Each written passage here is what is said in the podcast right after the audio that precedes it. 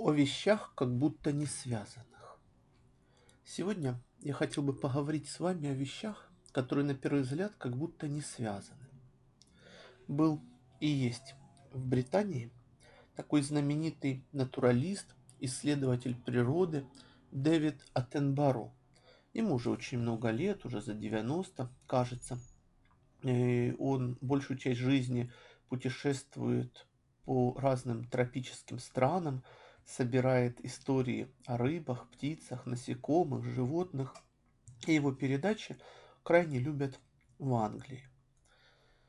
Написал он несколько великолепных книг, путешествия с натуралистом, э, несколько э, частей этой замечательной книги.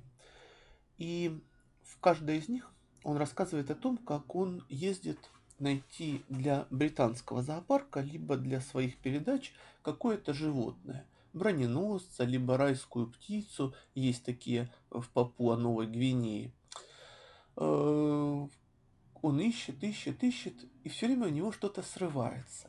Рефреном повторяется ситуация, когда Дэвид старался отыскать эту птичку или этого броненосца, но вновь ничего не вышло, и он э, ничего не смог привести так, допустим, едет в Южную Америку для того, чтобы найти гигантского броненосца. Объездил все, что только мог, видел разных броненосцев, но того гигантского, большого, за которым приехал, так и не увидел. Все время ему говорят, вот он здесь, или вот он там, или вот поедьте еще туда, или вот на такой-то ферме видели этого вашего зверя, а там-то его подкармливают.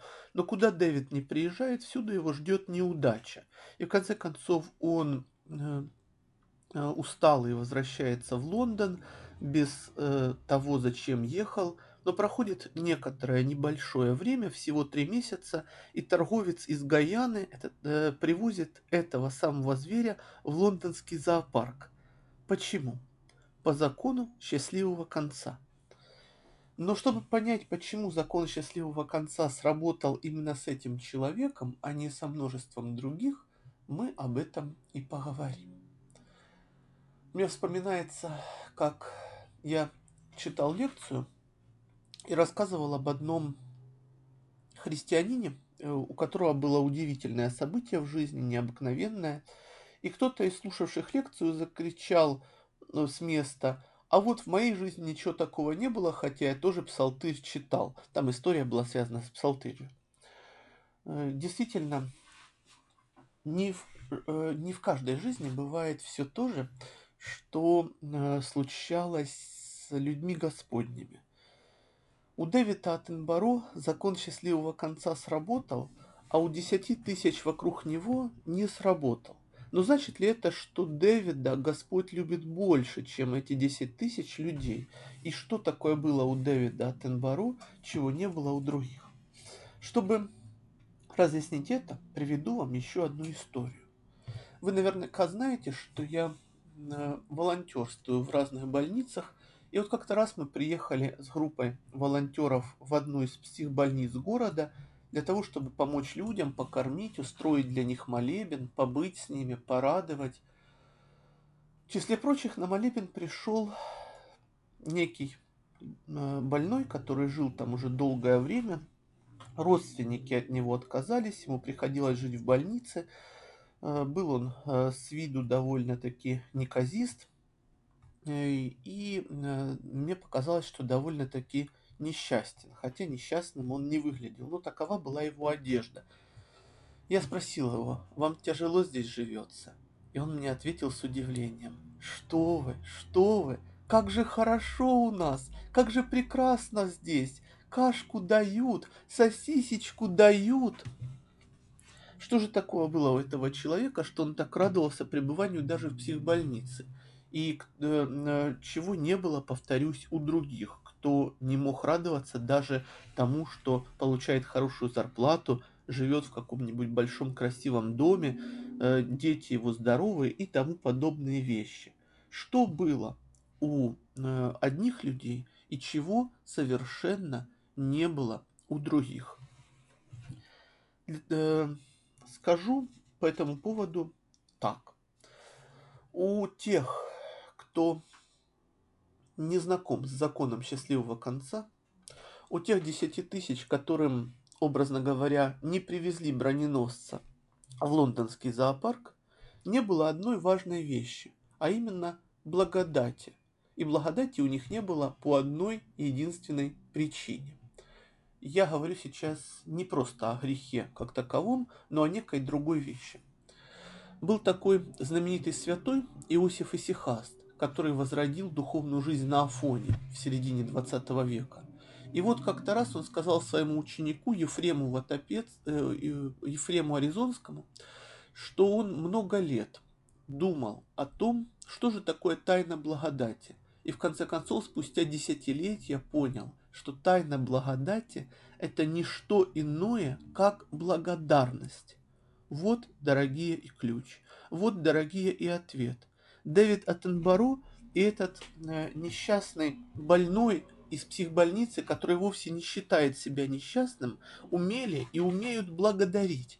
И именно поэтому Бог дает им радость и дает им хороший конец. Что значит благодарить? Ведь Дэвид Аттенбаро, разве он такой же усердный христианин? Дело не в этом. Дело в том, что его сердце полно благодарного чувства по отношению к Богу, по отношению к людям, по отношению прежде всего к своему труду. Посмотрите, как он, Дэвид, описывает обыкновенного ленивца, всем известное животное, как он пишет о нем в своей книге. Цитирую. Тело ленивца устроено так, чтобы максимально соответствовать жизни в перевернутом положении. Его серая густая косматая шерсть не спускается от хребта к животу, как у всех нормальных животных, но пробором расходится вдоль брюха и тянется вверх, к позвоночнику. Лапы идеально приспособлены, чтобы цепляться и висеть, поэтому на них нет даже признаков подушечек. Тому, кто висит на верхушке дерева, очевидно, нужен хороший обзор, поэтому у ленивца гибкая шея, благодаря которой голова может вращаться во все стороны и описывать почти полный круг. Посмотрите, дорогие, сколько э, в этом описании благодарности по отношению к ленивцу. Я не могу сказать вам, э, насколько э, э считает себя христианином Дэвид, но в этой описании мы чувствуем совершенно удивительное, необыкновенное благодарение его работе, восхищение жизнью, восхищение этим ленивцем, восхищение зверями, и все это здесь присутствует, и все это настолько э, удивляет, вдохновляет, радует, э, и э, радует даже читателя, и передается через его книгу. И нужно сказать, что Э, благодарность бывает очень многолика, в том смысле, что она проявляется необыкновенно, ведь она – это есть тайна благодати, тайна благодати есть тайна Бога, и Бог, конечно же, очень и очень многолик. Благодарность может проявиться и в удивительном ощущении свободы, и в ощущении э, даже какого-то э, восстания на несправедливость, и, и в ощущении того, что э, э ты пришел этот мир не просто так. Вот посмотрите, знаменитый современный режиссер э, Звягинцев, который недавно попадал в кому и вышел из нее. Как он стал говорить? Он сказал, что я первым делом обратился э, ко всем, чтобы сказать, что простите меня. Я попросил прощения у жены. Я попросил у всех прощения, потому что я чувствую, что мы перед всеми виноваты, что виноват именно я, что виноват я сам, а не кто-нибудь другой, как я думал раньше. И когда журналист его спрашивает, скажите, а как же быть с людьми, которые возражают, которые против? Он говорит, Звягинцев, оставьте их думать, как они думают. Пускай они думают, это же их право. Пусть они так думают. Они потом поймут, что они где-то были неправы. А сейчас позвольте им думать так, потому что это же люди, и у них есть право думать. Конечно, таких слов раньше от него было не услыхать. Это не единственный случай. Я знаю другие подобные случаи, когда больные, выходя из наркоза, ну, я беру наркоз как пример, а, просто один из примеров, когда больные, понимая, что их жизнь была под угрозой, что все могло закончиться смертью, и вот они вернулись к жизни, как они начинают благодарить, как они начинают исповедоваться, как они начинают глубоко ценить Бога. Конечно, часто это бывает ненадолго, но тем не менее в те дни, когда это происходит, они чувствуют себя, как сейчас чувствует себя Звягинцев, который говорит, что э, очень многое бы отдал, только чтобы остаться в этом светлом состоянии. Потому что в благодати человеку действительно хорошо, как этому больному из больницы. Конечно, мне могут сказать, что больной-то все равно остался в психбольнице, э, раз, э, ему-то хорошо, но не иллюзия ли это? Дорогие, этот человек смог остаться человеком даже в психбольнице, а многие другие не смогли остаться людьми во дворцах и виллах. Разве это не слава для рода людского? Разве это не удивление? Разве это не красота рода людского, что такое вообще возможно, что такое существует? Вы спросите, а как же может благодарность проявляться в чувстве свободы. Приведу по этому поводу еще один пример из Дэвида Аттенбаро. Вот приезжает он в Индонезию и обращается к одной чиновнице. Эм, я обратился к ней так, как индонезийский э, этикет предписывает называть замужних женщин. Это замечательно, но мы приехали снимать животных, а не храмы. Она недоуменно посмотрела на меня и сказала, все снимают храм Барабудур – Вполне допускаю, но мы снимаем животных. В ответ дама взяла бумаги, на которых только что поставила печать, и со скорбным видом разорвала их пополам. Я полагаю, вам лучше начать все заново. Приходите ко мне через неделю. Но мы можем прийти завтра. Нам нельзя задержаться в Джакарте надолго. Завтра, сообщила она, Лабаран, великий мусульманский праздник. Это первый день государственных выходных. Он что, будет длиться всю неделю? Джек с трудом скрывал раздражение. Нет, но когда он закончится, начнется неделя после Пятидесятницы, а это тоже для нас праздник. Насколько мне известно, встрял я, мы находимся в мусульманской, а не в христианской стране. Вы же не можете отмечать праздники всех религий. Единственный раз за все наше время наших переговоров она разозлилась. «Почему не можем?» – гневно спросила она. «Когда наш народ завоевал свободу, мы сказали нашему президенту, что хотим отмечать все праздники, и он согласился» в этом, может быть, немного варварском или даже сильно варварском отношении к делу есть какая-то особенная благодарность, удивление э, перед миром, удивление о том, что есть праздники. И этим удивлением наполнены книги Дэвида Аттенбаро, как была наполнена им э, Э, жизнь того больного из больницы, как наполнился им вышедший из комы Звягинцев, который теперь хочет быть именно в этом состоянии, когда он себя, а не других, чувствует виноватым. А когда ты себя чувствуешь виноватым, тогда ты находишься в мире с другими, потому что ты не можешь с ними порвать. Ведь ты тогда ощущаешь, что ты им внутренне присущ, а они внутренне присущи тебе. Ведь все ссоры на нашей земле существуют только потому, что человек ставит себя вне другого. Он противопоставляет себя другому и говорит, что я это одно, а другой это нечто иное, принципиально иное, и оно не может быть со мной никак связано. Разве не то же самое произошло в жизни Адама и Евы, когда они согрешили, и Бог спросил Адама, что ты сделал? А Адам говорит, жена, которую ты дал мне, она дала мне этот плод. Ева была гораздо благороднее, чем Адам. Женщина вообще всегда благороднее. И поэтому Ева только сказала, что ее змей соблазнила, не стала винить Адама и ни в чем его не обвинила по, по своему доброму благородству. Но, тем не менее, все произошло, как произошло, и Адам э, противопоставил себя своей жене. И в этом был их разрыв, в этом было, был диссонанс, в том числе и в этом. Диссонанс, который вкрался во все мироздание. Потому что люди не должны противопоставлять себя один другому и один против другого э, раз, разрушать связь. Конечно, это может быть очень сложно, и часто спрашивают, как такое вообще возможно, как можно хранить связь с другими, как можно быть с другими, если они явно тебе противоположны, а полная близость с другим, полное разделение с ним переживаний, восприятий, чувств, это же нереально, так быть не может. Да, действительно, очень редко бывает на земле полное единосердечие только между живущими в духе людьми или людьми одного склада и рода. Но, а, тем не менее, тем не менее, э, когда человек может и должен восстанавливать в себе это единство сам. И когда он восстанавливает сам в себе единство с людьми, а восстанавливает он его через благодарность, через удивление, через изумление, то тогда в нем восстанавливается пространство Господне. Этим пространством он наполняет и все вокруг, потому что тогда он действительно полон жизни, он полон благословения, он полон благодарности, которая его теперь наполняет. Приведу по этому поводу историю э, одного чудесного брака, в котором и муж, и жена были очень благодарны друг другу. Это актриса Джульетта Мазина и режиссер Фредерико Феллини.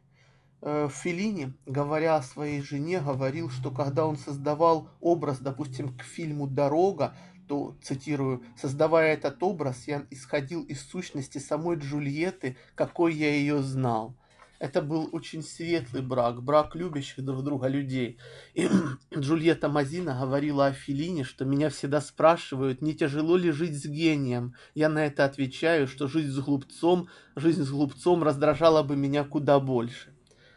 Джульетта говорила, что в, мо в моей семье командую я. И Филини не возражал, он отвечал, что как мужчина я иногда чувствую себя словно воск в ее руках. Дома она с легкостью управляет мною. То есть то, что для большинства мужчин абсолютно неприемлемо, чтобы жена вела мужа, ну не то, что вела, но чтобы она говорила, вот это мы купим, а это мы не сделаем, а туда мы поедем. Кажется, это должен решать муж, а в их семье это решала Джульетта. И Филини был счастлив тому, что она это решает, именно потому, что он хотел ей служить. А там, где есть служение, там, где есть благодарность, там есть и благодать, там есть и удивление о другом человеке, там есть радость о другом человеке, что он существует, что он есть, что он э, вообще возможен, и ты его видишь. Филини мог бы разбогатеть, если бы сотрудничал с коммерческими э, продюсерами, но свою творческую свободу он ценил куда выше богатства, и в этом ему помогала его несравненная, удивительная жена. А как-то был случай, когда Феллини приехал в Москву вместе с женой. И там они выступали перед журналистами в огромном зале. Э, буквально их разрывали на куски. Филини в одной части зала, Джульетта Мазина в другой. Но в какие-то определенные моменты они синхронно оба поворачивали друг другу головы, посмотрят друг на друга и продолжают говорить дальше. Продолжают говорить дальше и э, друг в друге находят это утешение, это, это вдохновение. И каждую свою награду, которую он получал, Филини считал их общей с женой победой и говорил, что это наше общее достижение, общая заслуга, что мы вместе, вместе это сделали и вместе это добыли. Почему? Потому что он любил ее очень коротко, как сказано о, и в библейском патриархе и Рахили. Помните? И эти семь лет показались ему за, за день, потому что он любил ее. Вот что делает благодарность. Вот что делает благодарность с человеком. И не зря святой Исаак Сирин говорит, что рай – это состояние изумления и удивления перед всем, что ты видишь. И тот, кто находится в таком состоянии изумления и удивления, уже сейчас здесь находится в раю. Был такой брак и у Толкина с женой, и у Клайва Льюиса с женой, и у Честертона с его любимой Фрэнсис. И такого брака, к сожалению, не получилось у многих замечательных, замечательных голливудских актеров и актрис. Чего же не хватало другим знаменитым бракам? Чего не хватало другим знаменитым семьям?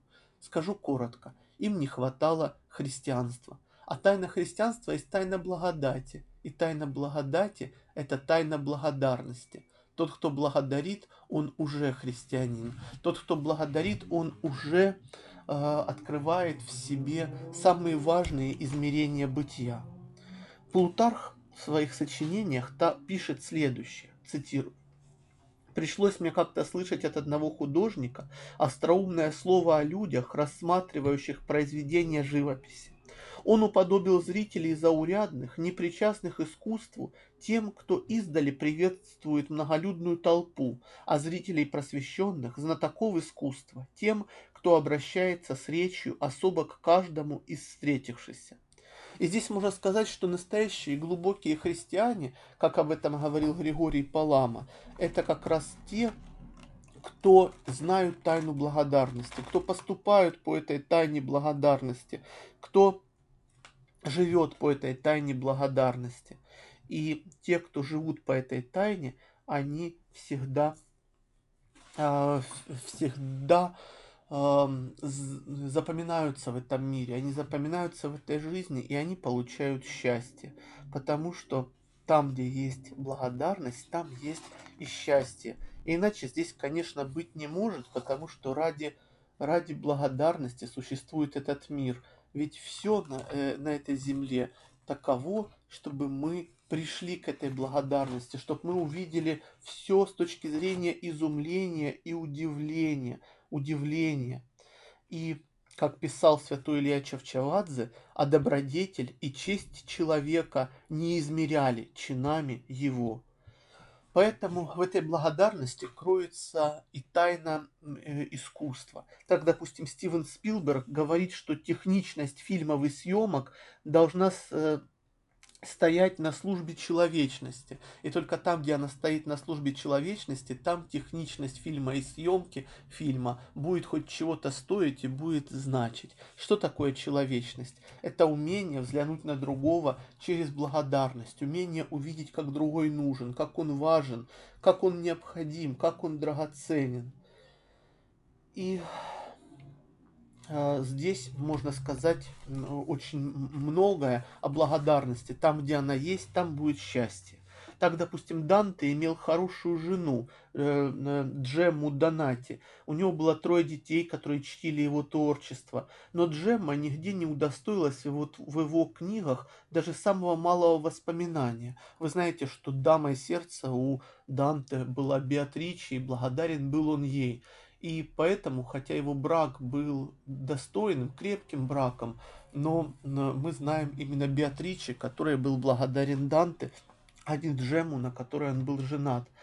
А, здесь очень много можно привести примеров о значении благодарности, о том, сколько она всего делает для того, чтобы человек стал настоящим.